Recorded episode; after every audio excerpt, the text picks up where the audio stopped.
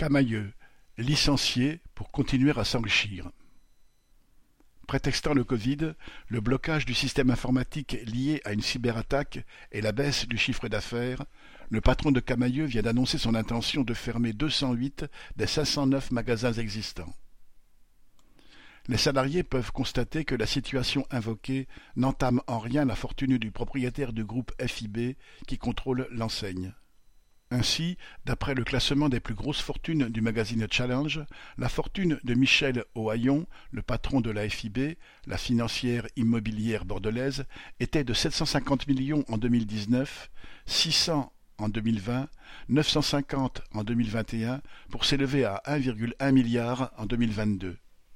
Elle n'a cessé de croître avec les rachats d'entreprises au cours de ces dernières années et Camaïeu n'est qu'un maillon d'une chaîne d'enseignes qui compose le pôle distribution d'un groupe implanté à l'origine dans l'immobilier de bureau et l'hôtellerie de luxe.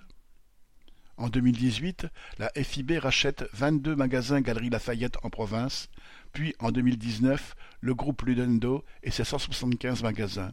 La Grande Récré et Joueland avec, dans la foulée, Gosport, Gap et en 2020 Camailleux.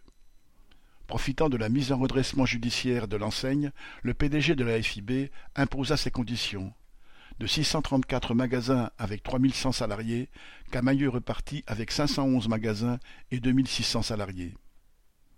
Aujourd'hui, après avoir organisé une deuxième mise en redressement judiciaire, le patron de la FIB entend fermer à nouveau 208 magasins et supprimer plusieurs centaines d'emplois dans le but de continuer à accroître sa fortune.